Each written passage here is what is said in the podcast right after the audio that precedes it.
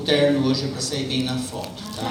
Se você quiser tirar uma selfie comigo depois, ah, seja bem-vindo. Um dos personagens bíblicos mais intrigantes ah, e menos pregado das igrejas é Judas Iscariotes. Mas não se preocupe que eu vou fazer um sermão sobre Judas hoje. Ah, mas a gente olha que este homem que andou com Jesus durante todo o seu ministério, viu Jesus ensinando e, e operando sinais, maravilhas e milagres, ele nos intriga porque, mesmo vendo que viu, foi alguém que não se entregou ao Salvador. Judas em grego é a tradução do nome Judá do Velho Testamento. Então, quando a gente lê Judas, é, é o mesmo nome Judá, apesar de termos outros Judas no Novo Testamento, ninguém coloca o nome do seu filho de Judas na igreja. É? Não fica nunca bem. Ah, mas significa abençoável, abençoado e elogiável. Isso significa Judá, Judas. E, e este homem, ele foi um que andou pelo caminho da traição. Alguns comentadores dizem que Judas é aquele discípulo que está lá em Mateus 8, de 18 até 22. Se você quiser abrir. Mateus capítulo 8.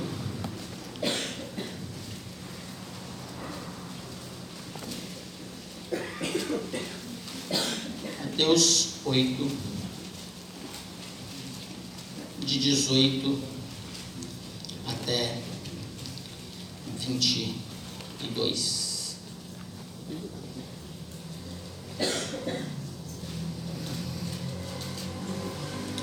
Vendo Jesus muita gente ao seu redor, ordenou que passassem para outra margem. Então, aproximando-se dele um escriba, disse-lhe: Mestre, seguir-te-ei por onde quer que fores. Mas Jesus lhe respondeu: As raposas têm seus covis e as aves do céu ninhos mas o filho do homem não tem onde reclinar a cabeça. E outro dos discípulos lhe disse: Senhor, permite-me ir primeiro sepultar a meu pai. Replicou-lhe Jesus, porém, segue-me e deixa os mortos o sepultar os seus mortos. Eles entendem que este pode ter sido ah, o discípulo, esse discípulo pode ter sido Judas, porque esse discípulo era escriba. Dentro das funções de escriba, que era um estudante da lei, existia a possibilidade dele ter a função de contador, de arquivista, de secretário. E se a gente bem se lembra, Judas era o tesoureiro do grupo. É ele quem carregava a sacola do dinheiro. Os demais, tirando Levi, né, que era ah, cobrador de impostos, eram homens ah, mais simples de lida, tinham suas empresas de pesca, mas eram homens ah, um pouco mais simples. Então a, a, a ideia aqui de ser ele é que, na verdade, o diálogo acaba e Jesus não o convida para seguir. Se você percebeu, ele falou: Irei contigo por onde quer que fores. E Jesus respondeu: As raposas têm seus covis e as aves do céu os seus ninhos. O filho do homem não tem onde reclinar a cabeça. Não disse nem que sim e nem que não. Ah, então isso leva a crer que Judas passou então a seguir a Jesus como seu discípulo. E Jesus, mesmo sabendo que esse seria aquele que o trairia, permitiu todo o processo ah, de andar juntos. Né? eu queria que você abrisse também em João capítulo 6, para você entender que Judas 6, 64, 65 e depois a sequência até 71. Judas 6, é, João. João 6, 64. Contudo, há descrente entre vós, pois Jesus sabia desde o princípio Quais eram os que não criam e quem o havia de trair? E prosseguiu: Por causa disto é que vos tenho dito: ninguém poderá vir a mim se pelo Pai não lhe for concedido. À vista disso, muitos dos seus discípulos o abandonaram e já não andavam com ele. Então perguntou Jesus aos doze: Porventura quereis também vós outros retirai-vos? Respondeu-lhe Simão Pedro: Senhor, para quem iremos? Tu tens as palavras de vida eterna. E nós temos crido e conhecido que tu és Santo de Deus. Replicou-lhe Jesus: Não vos escolhi número de doze, contudo um de vós é diabo. Referindo-se ele a Judas, filho de Simão Iscariotes, porque era quem estava para traí-lo, sendo um dos doze. Ah, este contexto mostra que Jesus, apesar de conhecer quem era Judas, ele não o rejeitou. Permitiu que ele andasse com o grupo dos doze. Jesus, no contexto, escolhe doze. Mas na verdade, se você olhar a chamada dos discípulos, Judas não é especificamente chamado, os outros onze sim. Uma outra é, questão interessante na vida e história de Judas, que toda vez que ele se refere a Jesus, ele nunca se refere a ele como, a ele como Senhor, e nem com nenhum desses elogios como Pedro cansava de fazer. Tu és o Cristo, a Otomé ou outros, Felipe, que fazem declarações de fé. Judas sempre se referiu a Jesus como mestre, como rabi.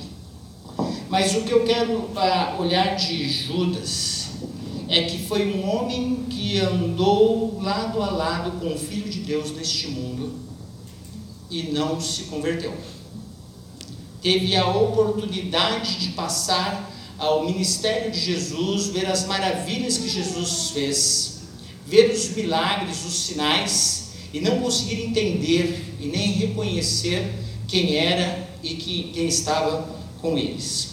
Isso me ajuda a, a fazer um fechamento com Mateus capítulo 13, que ainda não é o meu texto base, tá? Mateus capítulo 13 de 18 até 30. Eu sei que o capítulo começa, a história começa bem antes, no versículo 1, com a parábola do semeador, mas eu quero pegar a explicação da parábola só. A parábola do semeador é conhecida de todos nós, e eu quero pegar a explicação que Jesus dá apenas aos doze, a partir do versículo 18. Atendei, pois, a parábola do semeador. A todos os que ouvem a palavra do reino e não a compreendem, vem o maligno e arrebata o que lhes foi semeado no coração. Este é o que foi semeado à beira do caminho. O que foi semeado em solo rochoso, este é o que ouve a palavra e a recebe logo, com alegria. Mas também, mas não tem raiz em si mesmo, sendo antes de pouca duração e ele chegando à angústia ou à perseguição por causa da palavra, logo se escandaliza. O que foi semeado entre os espinhos é o que ouve a palavra. Porém, os cuidados do mundo e a fascinação das riquezas sufocam a palavra e fica infrutífera.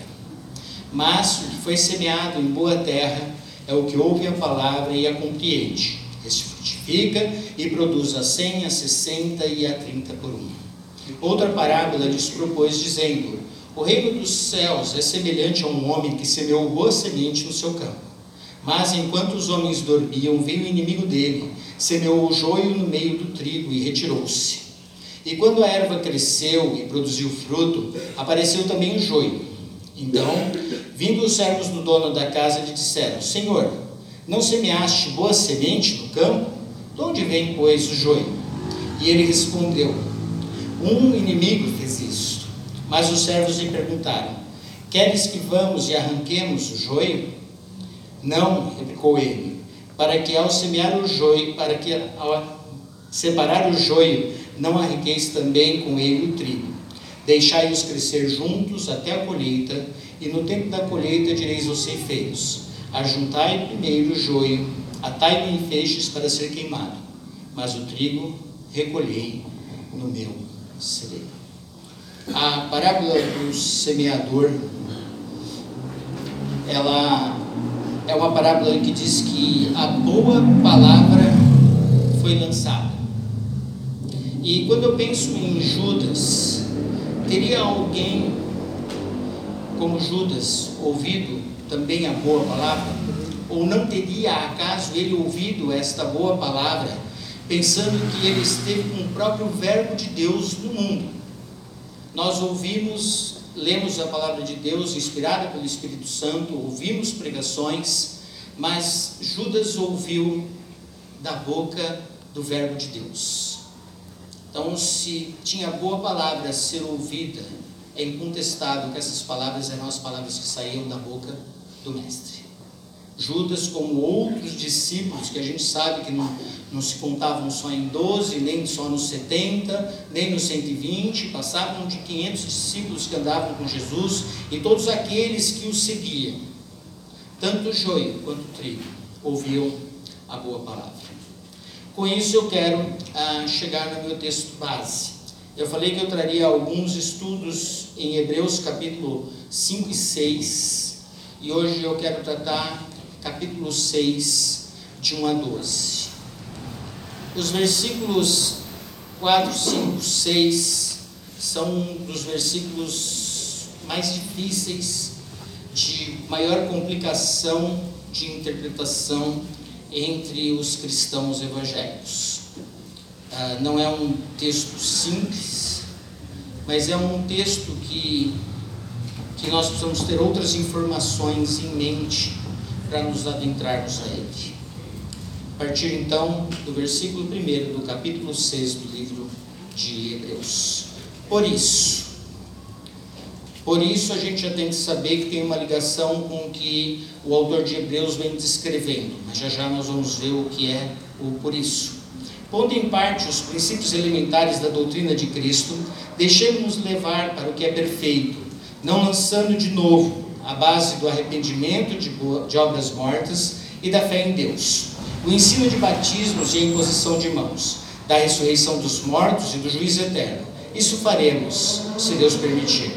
É impossível, pois, que aqueles que uma vez foram iluminados e provaram o dom celestial e se tornaram participantes do Espírito Santo e provaram a boa palavra de Deus e os poderes do mundo vindouro e caíram, sim, é impossível outra vez renová-los para o arrependimento, visto que de novo estão crucificando para si mesmos o Filho de Deus e expondo-o à vergonha porque a terra que absorve a chuva que frequentemente cai sobre ela e produz erva útil para aqueles por quem é também cultivada, recebe bênção da parte de Deus.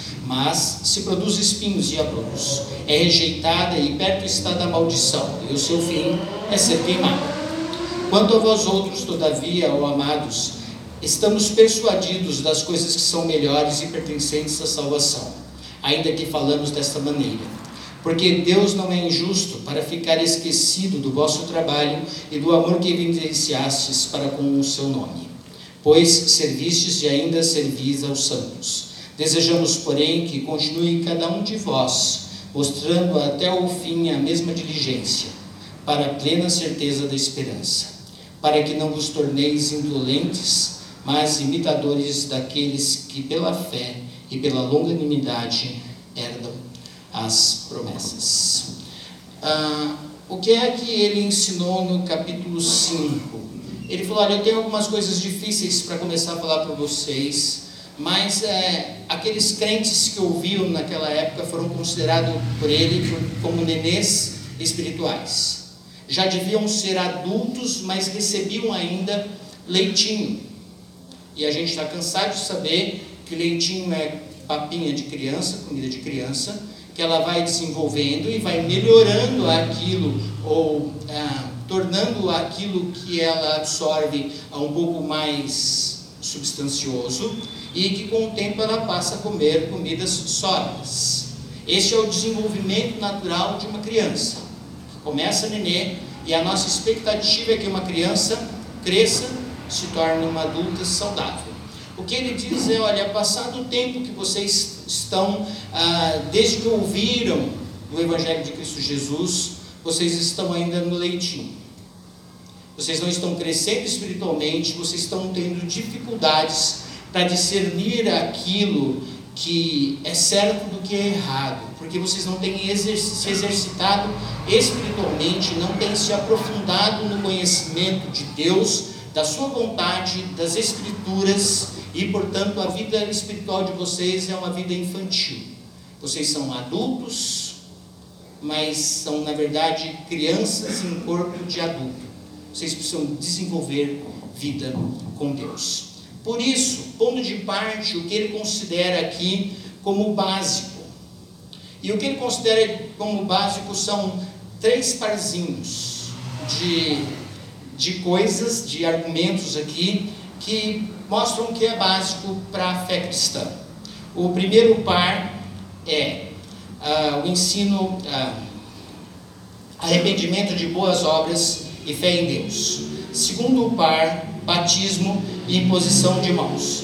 Terceiro par, ressurreição dos mortos e juízo eterno.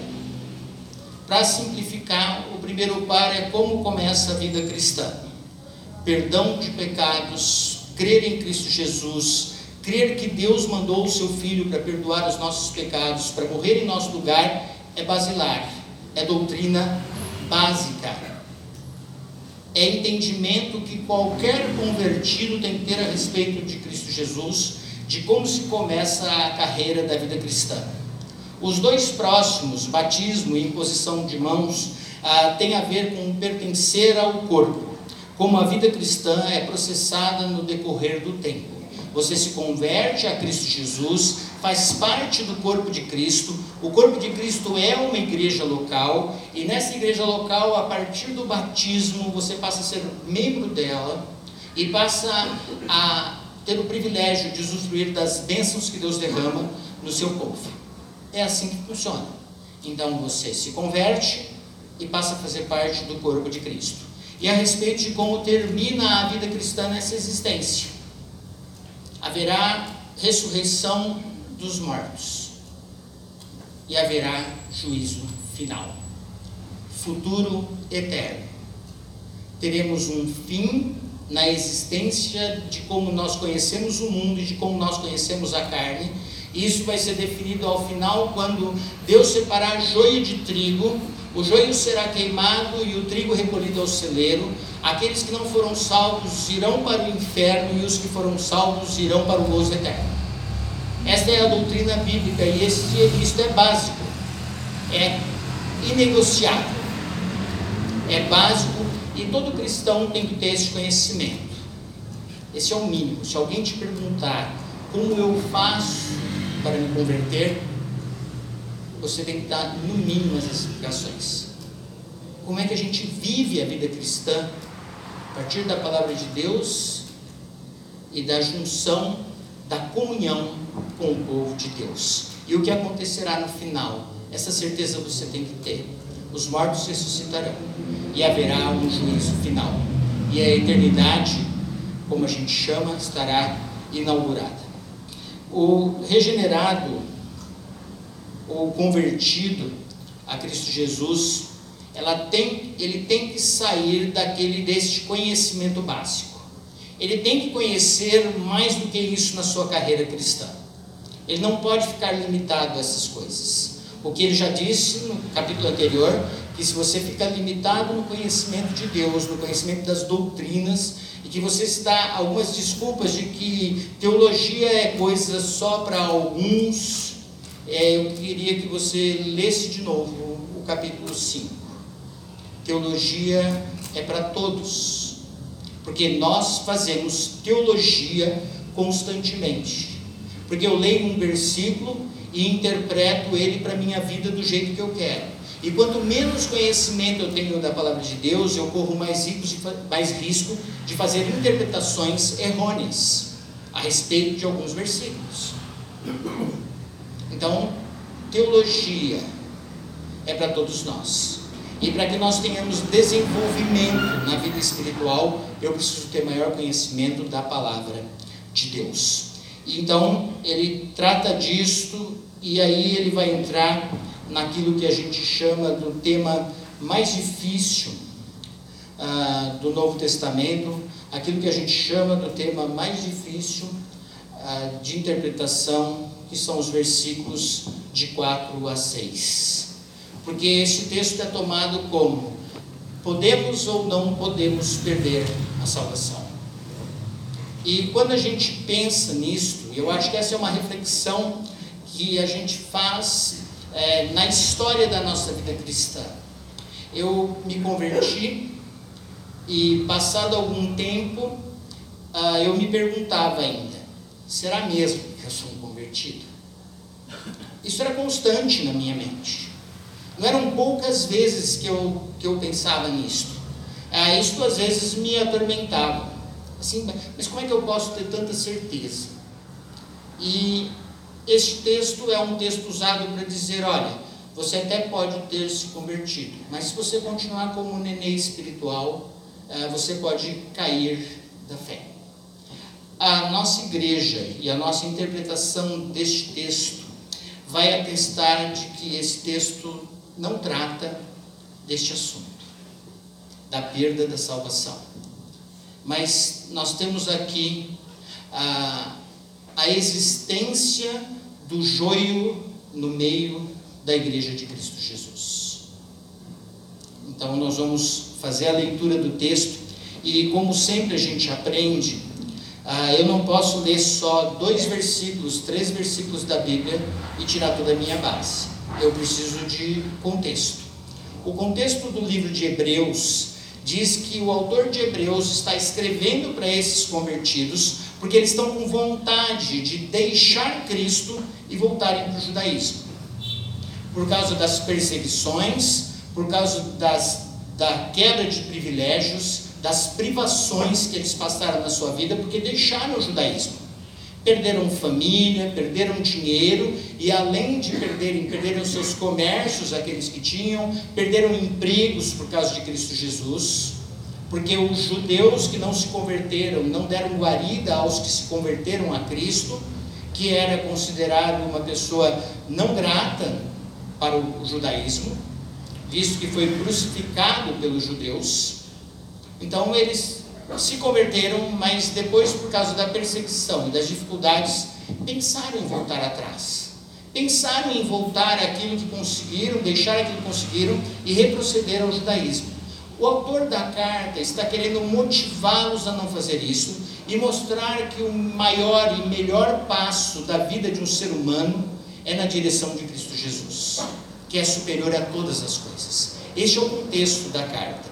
O nosso contexto imediato, e eu queria que você lesse uh, comigo os dois próximos versículos, uh, vamos ler todos de quatro. É impossível, pois, que aqueles que uma vez foram iluminados e provaram o dom celestial, e se tornaram participantes do Espírito Santo e provaram a boa palavra de Deus e os poderes do mundo vindouro e caíram, sim, é impossível outra vez renová-los para o arrependimento, visto que de novo estão crucificando para si mesmos o Filho de Deus e expondo-o à vergonha.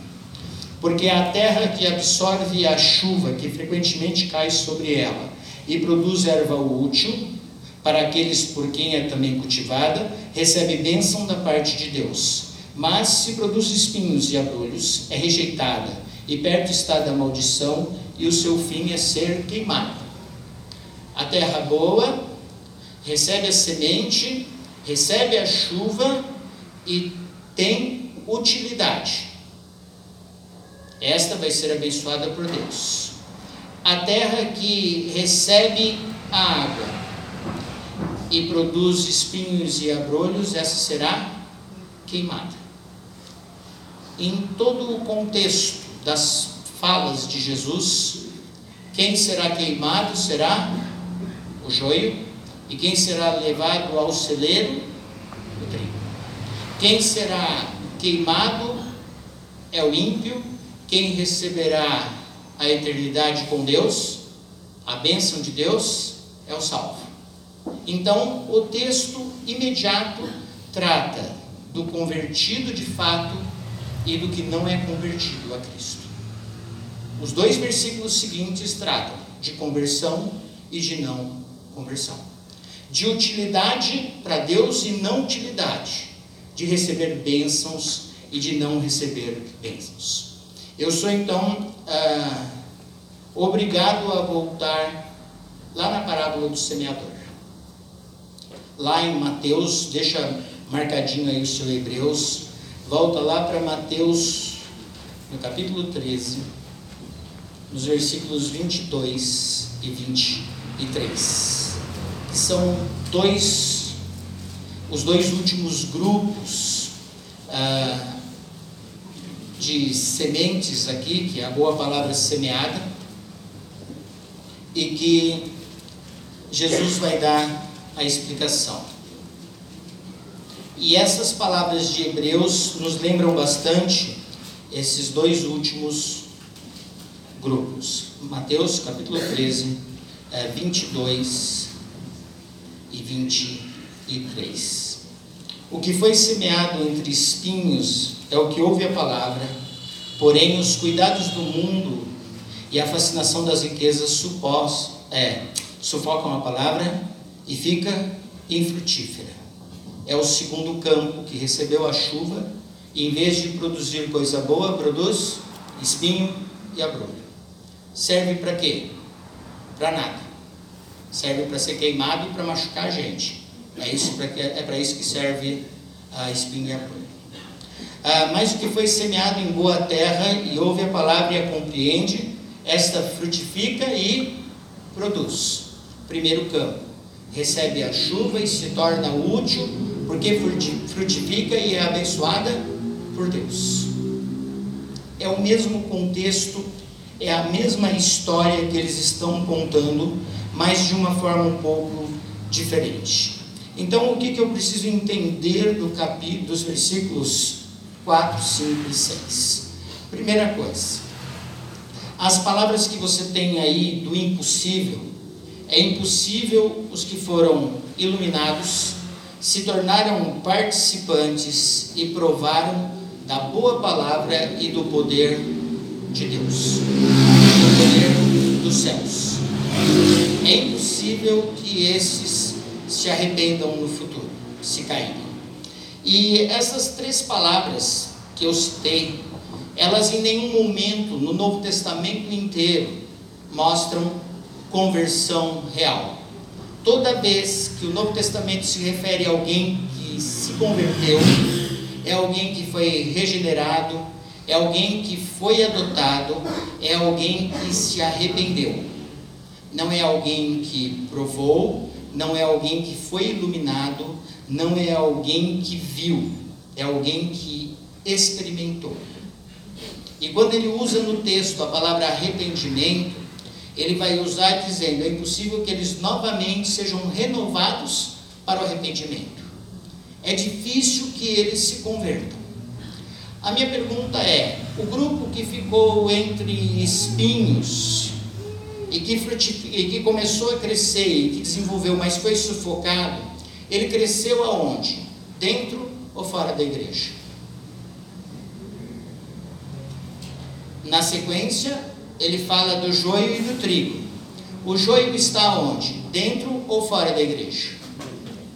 Dentro da igreja. O que está entre espinhos está dentro ou fora da igreja? Ele ouviu a boa palavra, se tornou participante, mas os espinhos o sufocaram, a riqueza do mundo, os problemas o afastaram de continuar na igreja e saíram. Quando eu olho para essas expressões e trago a imagem de Judas agora, a nossa mente de volta, a pergunta é: Judas foi alguém que ouviu a boa palavra? Foi iluminado por essa palavra? Porque a palavra, o próprio Verbo estava na terra e ele ouviu esta palavra da boca do Verbo de Deus. Ele foi iluminado ele teve a possibilidade de provar das benesses do Espírito Santo, das benesses de Deus, das bênçãos de Deus. Vamos lembrar um pouquinho o que aconteceu com Judas. Se você fizer uma leitura do Novo Testamento, você vai perceber que quando Jesus manda os doze discípulos para pregar o Evangelho, Judas era um deles. E ele recebe a autoridade para expulsar demônios. Depois disso, quando ele manda os 70 para cidades circunvizinhas para falar do Evangelho, ah, eles recebem poder para fazer milagres, autoridades para executar milagres e expulsar demônios. E os 70, quando voltam, eles voltam felizes porque eles viram o poder de Deus agindo. A pergunta é: Judas estava entre eles? Sim. Sim. Impressionante. Se eu pudesse olhar para alguém que viu o poder celestial neste mundo e abandonou, e aí eu poderia colocar, pior, traiu Jesus, este alguém foi Judas. Se eu for contar como aquele grupo de discípulos que andavam ao lado de Jesus, como a igreja de Cristo, alguns abandonaram quando Jesus ah, deixou o sermão um pouco mais duro e pesado, outros continuaram, e, Jesus, e Judas foi até muito tempo, né? movido por uma série de razões, mas ele permaneceu com o grupo. Eu identificando esse grupo de discípulos como a igreja de Cristo da época, eu diria que olhando para trás hoje, eu posso identificar joio e trigo, pelo menos nos 12. Quem eram os trigos? Vai ficar difícil vocês recitarem os 11. Quem era o joio? Judas era o joio. E permaneceu no grupo durante todo o tempo. E viu todos os sinais, mas nunca manifestou a deidade nem a messianidade de Cristo Jesus mas ele permaneceu no grupo. Joio num contexto de trigo. O que eu gostaria de olhar aqui para Hebreus, e é, na verdade, é, é uma palavra que assusta, mas é uma palavra que a gente tem que olhar com frieza para ela. E para nos ajudar de novo, eu vou lá para Mateus em mais um dos sermões de Jesus. Mateus capítulo 7, de 21 a 23. Mateus capítulo 7. O texto é mais extenso, mas eu fico só com esses dois versículos. Mateus 7, quando ele está falando sobre os falsos mestres, e ele fala. Ah, no final dos tempos, quando haverá o juízo final, que é básico, né, ensinamento básico das Escrituras para a vida cristã, ele diz assim: Nem todo aquele que diz Senhor, Senhor entrará no reino dos céus, mas aquele que faz a vontade de meu Pai que está nos céus. Muitos naquele dia, no juízo final, ah, hão de dizer: Senhor, Senhor, porventura não temos nós profetizado em teu nome? e em teu nome não expelimos demônios, e em teu nome não fizemos muitos milagres. Você poderia dizer que essas pessoas que estão diante de Jesus no juízo final estiveram dentro ou fora das igrejas? Dentro, é claro. Eles estão dizendo: Nós fizemos muitas coisas em teu nome. E qual vai ser a resposta de Jesus para ele? Nunca os conheci. Quando eu olho para o impossível, é impossível, mas é possível que pessoas andem na igreja de Cristo Jesus hoje, que elas recebam boa palavra constantemente, que elas se batizem, passem a fazer parte da igreja de Cristo Jesus que elas tomem a ceia, que elas sejam até curadas, que elas sejam mudadas pela ação do Espírito Santo, que elas sejam mudadas não pela ação interna, mas pela ação da palavra de Deus na vida delas, que elas tenham mudanças éticas na vida e tenham uma vida melhor. Mas de fato e de verdade elas não se arrependeram dos seus pecados. Porque quando eu olho para Judas, Judas não se arrependeu. Quando eu olho para essas pessoas que estarão no juízo final, elas não se arrependeram. Elas até fizeram muitas coisas em nome de Jesus, mas na verdade não glorificaram como Deus nas suas vidas. E é impossível que essas pessoas, depois de terem esta caminhada toda e perceber que existe um Deus que é real, que um Cristo que trabalha, de um Espírito Santo que muda e molda vidas, de um Espírito Santo que trabalha na igreja dele, que traz alegria, que traz paz, que traz conforto em momentos de dificuldade. Pessoas que olham para o testemunho de cristãos verdadeiros, mas acabam não se dobrando a Cristo Jesus e mesmo assim permanecem simpatizantes da igreja uma vida inteira. E um dia vão chegar na presença de Deus e Deus vai separar o joio do trigo. E eu gostaria que você ficasse com a seguinte dúvida: é, sou joio ou sou trigo? Neste contexto. E é justamente isto que o autor faz. Ele fala assim: olha, cuidado, se você é um bebezinho espiritual, se você não consegue desenvolver sua vida espiritual, se a sua confiança em Deus não cresce, de duas a uma. Ou você é joio, ou você está com um problema de crescimento espiritual. Se eu perguntasse para você o que você prefere, pensando que o joio vai ser amarrado em feixes e vai ser queimado eternamente. Você fala assim, eu prefiro ser um bebê. Mas ele fala assim, mas o cristão, ele não vai ficar como um bebê espiritual, porque ele vai ter desejo de servir, desejo de ser é, é, terra útil, desejo de gerar frutos, desejo de ser útil ao seu Senhor. E se você continuar lendo o texto de Hebreus, ah, o autor, na verdade, não vai deixar eles tão desesperados assim.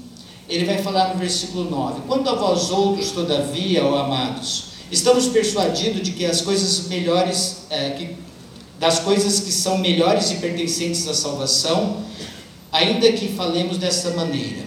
Apesar de assustar vocês com relação à impossibilidade de alguém experimentar e viver na igreja de Cristo Jesus e ver as bênçãos de Deus e não ser um convertido, eu tenho a impressão de que vocês, os hebreus convertidos, não são essa turma. Que se se afastarem, nunca mais vão ser renovados para arrependimento. Porque Deus não é injusto para ficar esquecido do vosso trabalho e do amor que evidenciaste para com o seu nome. Pois servistes e ainda servis aos santos. Deus vê o coração e conhece. Sabe quem o ama de fato e quem não ama. Nós olhamos na igreja e vemos o envolvimento das pessoas na igreja uns com os outros, o amor de uns com os outros, a vontade de trabalhar e de frutificar, o desejo de fazer parte do corpo de Cristo e o desejo de deixar de tomar leitinho e passar a tomar alimento sólido, gosto pelo aprendizado das coisas de Deus, desejo de conhecê-lo melhor e servi-lo da maneira correta. É assim que nós conseguimos visualizar. Jesus usa lá um, um outro termo, ele diz: pelos frutos os conhecereis. Nós temos as nossas limitações humanas e nós olhamos para a igreja e eu penso a respeito de vós outros. O desejo de trabalhar, o desejo de dar continuidade na vida. E ele continua. Ah, desejamos, porém, que continue cada um de vós mostrando até o fim a mesma diligência para a plena certeza da esperança. Como é que tem desenvolvido a vida cristã de vocês? Há diligência no querer servir Cristo Jesus? Há diligência em se afastar do pecado? Há diligência numa vida nova? Há, há desejo sincero e expresso de maneira clara de que você quer abandonar o pecado que você quer estar participante da igreja de Cristo Jesus? Ou isso aqui é um passatempo? Ou você acha que porque você está inscrito no hall de membros da igreja, você vai para o céu? Ou você acha que porque seu pai é da igreja desde que você nasceu, você vai para o céu? Ou você acha, porque o pastor te batizou, este ou um outro, qualquer um que seja, na infância ou na idade adulta, e você professou a sua fé, isto é a garantia. ter o seu nome inscrito no livro da igreja é nada. O seu livro tem que estar escrito, o seu nome tem que estar escrito no livro da vida. É lá que ele tem que estar escrito. E quem sabe se você já recebeu Cristo Jesus, é Deus e você mesmo. Porque às vezes a gente pode olhar e interpretar. Você está esfriado na fé, não está discernindo mais o que é correto, porque você não tem se alimentado corretamente, você mal consegue se levantar espiritualmente da cama. A igreja se tornou para você um lugar chato,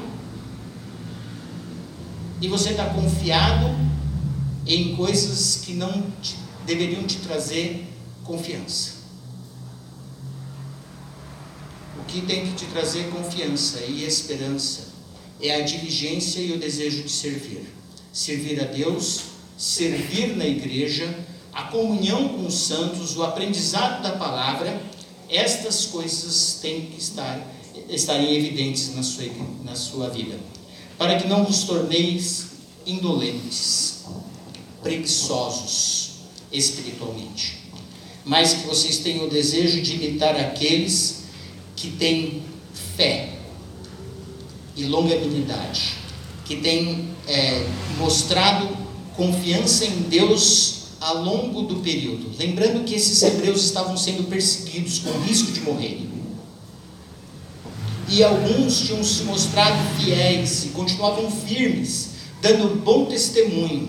Uma vez que eles confessaram que Cristo Jesus é o Senhor deles, eles levaram isto à frente e não voltaram atrás.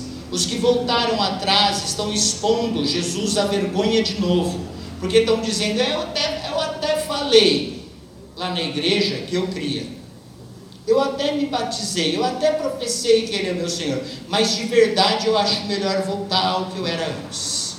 É isso que Ele está falando. Isto expõe Cristo à vergonha, porque você fez uma declaração de fé mentirosa.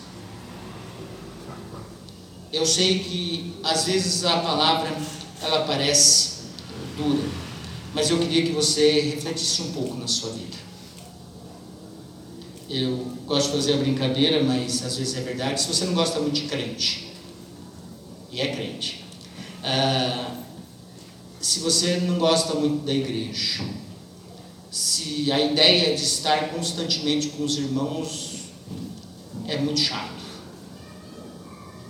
se você falta da igreja e não te faz falta nenhuma, se você não tem desejo de fazer parte efetiva do corpo e servir uns aos outros, você precisa fazer um reflexo, uma reflexão.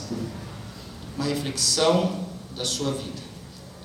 Você precisa correr para Deus e pedir misericórdia. Se você tem dúvida da sua salvação, porque você nasceu no lar cristão, porque atualmente traz desde na igreja, tem tantos motivos uh, diferentes. Mas se você tem dúvida de que Cristo é o seu Senhor, converse com Deus. Ser trazido à igreja desde pequenininho não é marca de salvação. O que marca a sua salvação é regeneração, é a habitação do Espírito Santo é desejo de crescer e conhecer mais a Deus. É ter alegria nas coisas que Deus se agrada. E é se entristecer com o pecado na sua vida. Se você não está passando por esta fase, pode ser fraqueza, como pode ser falta de conversão. E o que o autor de Hebreus está fazendo é justamente isto: que aqueles hebreus convertidos se firmassem em Cristo Jesus, mas conscientemente. E se você tiver na dúvida, ou tiver levando a sua vida de qualquer maneira, achando que dizendo-se crente você é salvo, é necessário reflexão. Vida cristã requer seriedade. Vida cristã requer conduta. Vida cristã requer testemunho cristão. Não tem jeito de você viver dizendo que é crente porque vem na igreja e fazendo o que você quer a semana inteira. Não tem jeito de você dizer que é crente e não ter prazer e desespero para estar na igreja em comunhão com os irmãos. Qualquer coisa te tira da igreja. Qualquer. Qualquer coisa te tira do grupo de irmãos. Qualquer coisa é motivo. Se você tem vivido assim, preocupe-se e corra para Jesus, urgente. Ajoelhe-se no seu quarto essa noite. Peça a Deus, esclareça a minha vida. Nós sabemos que quem escolhe, quem chama é Deus. Mas se você está com essa preocupação, eu queria dizer a seu favor que é um bom sinal. Aquele que está preocupado se é salvo ou não, já tem uma grande possibilidade de ser um salvo que está desesperado com a vida que tem levado. E o autor de Hebreus faz isso com os nossos corações. E quando você era bebê espiritual lá atrás, essa era uma coisa que te preocupava. Decorrido o tempo que você tem de convertido, talvez este sermão não te traga nenhuma dúvida. Dependendo o relacionamento que você tem com Deus, este sermão vai te trazer um monte de preocupação. E quando essas preocupações começarem, meu conselho para você, ore fervorosamente a Deus e peça para Ele colocar no teu coração paz. Se você começar a sentir a paz de Deus de novo no seu coração, comece a ficar tranquilo. Mas não relaxe mais na sua vida espiritual. O que nos dá a maior incerteza de salvação, incerteza de salvação na vida, é a vida espiritual relaxada. Quanto mais relaxado você é, menos certeza você tem da salvação e Satanás deita e rola na sua vida. É isso que ele faz com você. E ele te deixa em dúvida e te arrasta para o pecado com uma facilidade sem fim. Agora, quando você tem os princípios bíblicos no seu coração e você tem a preocupação de agradar o Deus que te salvou, você não quer que essas coisas façam parte da sua vida. E você sente prazer na lei do Senhor. Independente do caso em que você esteja, queria que você fosse para casa desesperado. Ou queria. Ah, mas eu queria que você fosse refletindo, saísse daqui hoje refletindo. Mas independente do caso, talvez você fale assim, não tenho dado tanta atenção para Deus como eu deveria dar. Pensando na atenção que Ele deu para você quando Ele veio a este mundo e morreu no seu lugar. Ah, eu não tenho dado ah, da minha vida para servir a Deus e a expressão do amor que eu tenho a Deus, ela também é expressa no amor que eu tenho pelos meus irmãos. E eu não tenho suportado tanto e não tem me agradado tanto estar no meio do povo de Deus. Talvez você só tenha ah, olhado para a sua vida e falado assim: eu gostaria de ter ah, um pouco mais de conhecimento, sim, mas eu ando meio preguiçoso. Preguiçoso para levantar no domingo de manhã frio, vir para a escola dominical, preguiçoso ah, para ler a palavra de Deus por mim mesmo, para estudar a palavra de Deus, preguiçoso para orar, preguiçoso para participar. E ele fala assim: olha, não seja desse jeito.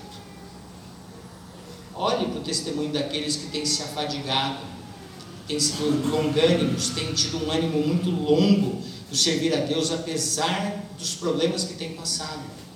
Provação, problema, crise, não é motivo para afastamento e preguiça. É isso que ele ensina nessa passagem. Mas se você tem sentido isto, eu, eu queria fazer uh, uma mudança hoje. Eu queria que qualquer que fosse o seu caso, se você quiser que a igreja esteja orando por você, eu gostaria que você viesse à frente. Se você está sentindo em qualquer dos casos, e ninguém precisa julgar ninguém, assim, olha lá, ó, esse daí deve estar com dúvida da salvação, não se preocupem com isso. Preocupe-se com o seu relacionamento com Deus. se você quer que a igreja interceda pela sua vida espiritual, se você está sentindo que você tem tomado muito leitinho, não tem conseguido passar para alimentos mais sólidos, se você tem sentido que tem derrapado nas suas decisões daquilo que é certo e daquilo que é errado, eu gostaria que você saísse do seu lugar. Chamar o Guilherme à frente, uma música sempre ajuda. Eu gostaria que você saísse do seu lugar e viesse para frente. A igreja estará orando pela sua vida espiritual, orando pelo esclarecimento de Deus na sua vida. Gostaria que a igreja primeiro fechasse os olhos, porque nós não precisamos fazer esse registro. E eu gostaria de orar por você. Se pastor, mas vir à frente não é constrangedor? Não, é decisão só. Eu quero mudanças na minha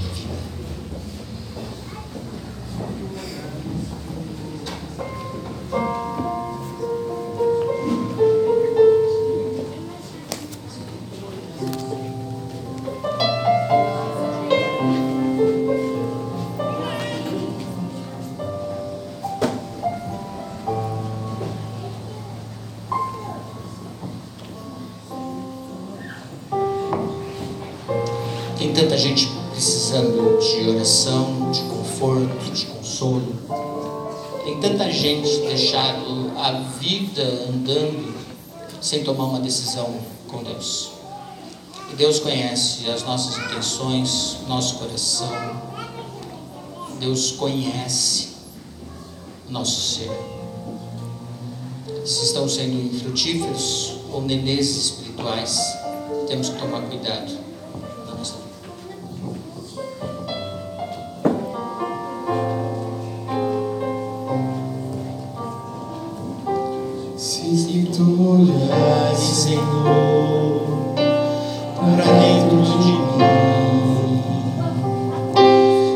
dentro de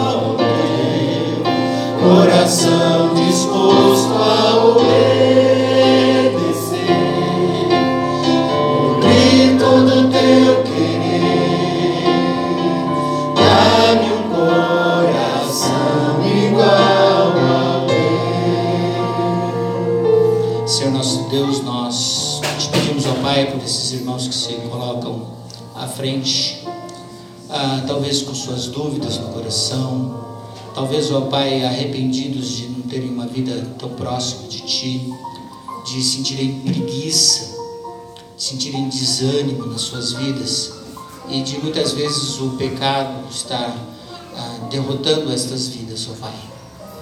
E Satanás tem se saboreado disto e não permitindo que se sinta a alegria de servir-te, a bênção que vem de ti na vida deles, ó Pai.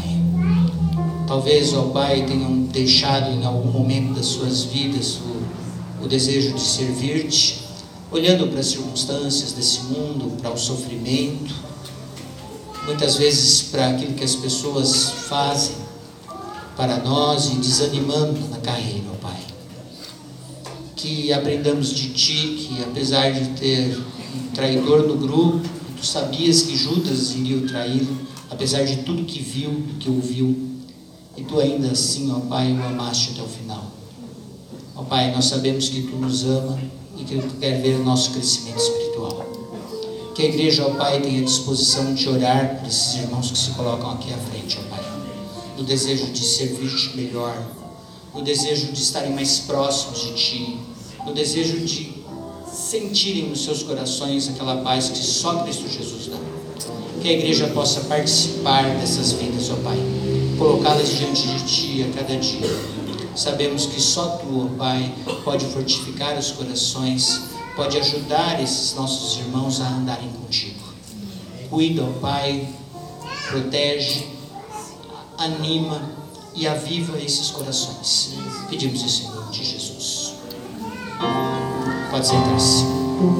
Coração igual ao teu, meu